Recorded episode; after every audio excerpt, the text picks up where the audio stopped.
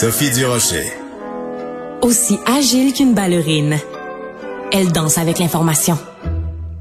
Vous connaissez Kim Lévesque Lisotte comme humoriste, vous la connaissez aussi comme euh, autrice pour la télé. On lui doit euh, entre autres la série Les Simones. Elle est aussi co-autrice d'une série que j'adore, Avant le crash. Mais aujourd'hui, euh, on reçoit Kim Lévesque Lisotte, la femme d'opinion, parce que au cours des derniers jours, sur ses médias sociaux, que ce soit Instagram ou que ce soit Facebook, elle s'est beaucoup prononcée sur cette injonction qu'il y a eu beaucoup dans les médias où on demandait aux, aux féministes québécoises pourquoi vous vous prononcez pas? Pourquoi vous n'êtes pas plus solidaire avec les femmes iraniennes? Puis Kim voulait réagir, donc elle est au bout de la ligne. Bonjour Kim.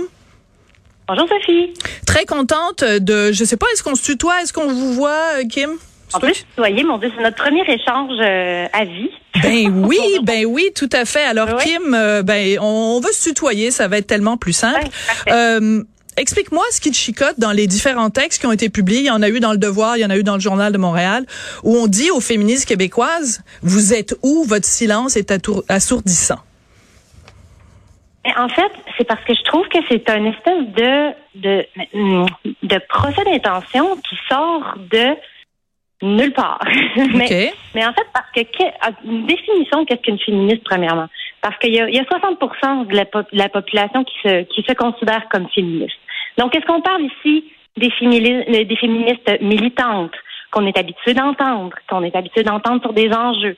Est-ce qu'on trouve que les féministes d'ici se prononcent moins à l'habitude que sur des causes qui les concernent davantage?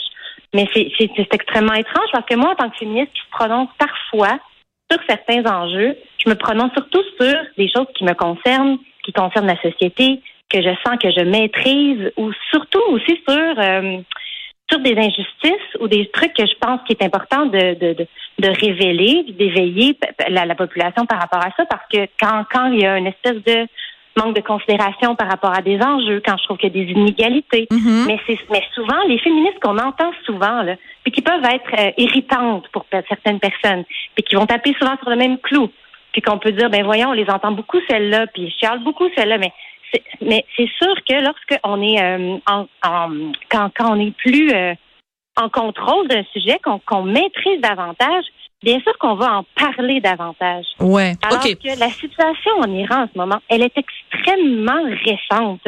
Et j'ai trouvé que c'est que ce qui est devenu important rapidement, c'est l'accusation du silence. Alors qu'autour de moi, j'en ai vu des jeunes femmes euh, euh, se prononcer, j'en ai vu des TikTok, j'en ai vu des stories sur Instagram. Puis en même temps, quand on le fait, là, quand on le fait, on, quand, quand, quand on se prononce en, en partageant des petits trucs, puis des petites vidéos, puis des trucs, des fois, on se fait reprocher que c'est futile, puis que c'est inutile, puis qu'on comprend pas nécessairement ces combats-là. Alors que là, je sens qu'il y a une espèce de, d'attaque de, contraire de Ah, pourquoi là, soudainement, on en voit moins? Mais je pense qu'on en voit moins parce que euh, parce que c'est extrêmement récent. Je veux dire, les, les, les, c'est arrivé le 16 septembre. On est en octobre. Puis, en tant que féministe, là, se mobiliser, organiser, éduquer, ça prend du temps. Puis, il y en a des militantes sur le terrain. Il y a eu des manifestations à Montréal, à Sherbrooke, à Québec. Ça, c'est des féministes militantes qui sont sur le terrain. Puis, on les entend pas parce que ces femmes-là, ils n'en ont pas de tribune. OK. Alors, bon, ben non, mais je suis contente, je suis contente. Ça, ça, ça a l'air de te faire du bien de pouvoir euh, t'exprimer. Puis je suis contente qu'on ait ce dialogue. Hein. Tiens, je tiens à souligner que euh, dans tes, dans ton, dans ta publication, tu as dit, ben faites une table ronde, invitez-moi. Je t'ai invité, tu as répondu oui. Donc ça, je t'adore pour ça.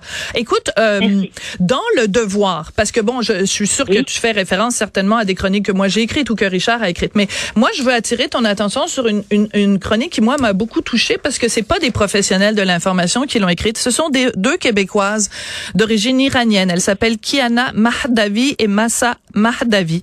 Donc, Québécoises d'origine iranienne, elles ont publié dans Le Devoir un texte féministe. Cessez de vous complaire dans le confort de l'indifférence. Donc, ce sont des femmes d'origine iranienne qui regardent les, les, les, les progressistes québécoises, les féministes québécoises et qui disent pourquoi vous n'êtes pas plus solidaires? Elles disent, en tout cas, euh, on ne peut que déplorer que celles et ceux qui ne manquent pas une occasion de dénoncer le patriarcat lorsqu'il est blanc s'enferment dans le mutisme lorsqu'il ne l'est pas. Tu tu penses pas qu'elles ont raison les deux sœurs Mahdavi euh, Kim qui a un deux poids deux mesures? mais je pense qu'elle se trompe sur les intentions. Je pense qu'elle se trompe sur les intentions parce que lorsqu'on décide de s'engager dans quelque chose, quand on décide de dénoncer quelque chose, c'est souvent parce que euh, parce que c'est quelque chose qu'on comprend davantage. Alors, puis je pense qu'il y a clairement, bien sûr, une espèce de d'incompréhension, puis surtout un grand sentiment. Je pense que ce qui nous réunit tous comme femmes, que ce soit québécoises, iraniennes, de gauche ou de droite, c'est carrément notre impuissance face à ce mhm. qui se passe en ce moment. C'est notre impuissance par rapport à ce qui se passe aux Iraniennes, parce que et ça explique aussi une grande partie du silence, parce qu'il y a une espèce de parce qu'il y a une espèce de ce qui est beau, c'est de voir ces femmes-là prendre le contrôle de leur destinée, de se révolter. Puis c'est sûr que ça, fait en sorte qu'on se prononce moins parce que l'injustice n'est plus à dénoncer parce qu'elles l'ont pris en charge. Oui, mais je vais te donner un exemple qui est plus contemplatif. Ouais. Puis aussi, mais il y a aussi, mais ça c'est quelque chose qui me dérange pas parce que ça arrive qu'on soit pas d'accord. Puis ça arrive souvent en tant que femme privilégiée blanche de se faire reprocher de, de s'approprier des combats qui ne nous appartiennent pas. Et, et peut-être que ça fait en sorte que, que certaines personnes ne, ne vont pas euh, ne vont pas prendre position, mais mais, mais, mais ça, pour moi, ça fait partie d'un autre débat. Ça fait partie de, de quoi on peut parler? Qu'est-ce qui nous touche? En ce moment, je pense que c'est important d'en parler, puis tu en as parlé dans, dans une de tes dernières chroniques, Sophie, c'est que euh, avec les femmes qui se sont coupées des mèches de cheveux, c'est important ces, ces petits gestes-là parce que ça met la lumière sur des femmes qui n'ont plus accès à Internet qui ne peuvent plus montrer et leur aussi, réalité. Et aussi parce que les femmes iraniennes, dont, euh, alors évidemment, j'ai noté son nom. Attends, comment elle s'appelle? Euh, Bon, en tout cas, il y a une femme iranienne qui a vraiment demandé aux autres femmes de de, de le faire euh, ce geste-là par euh, par, par solidarité.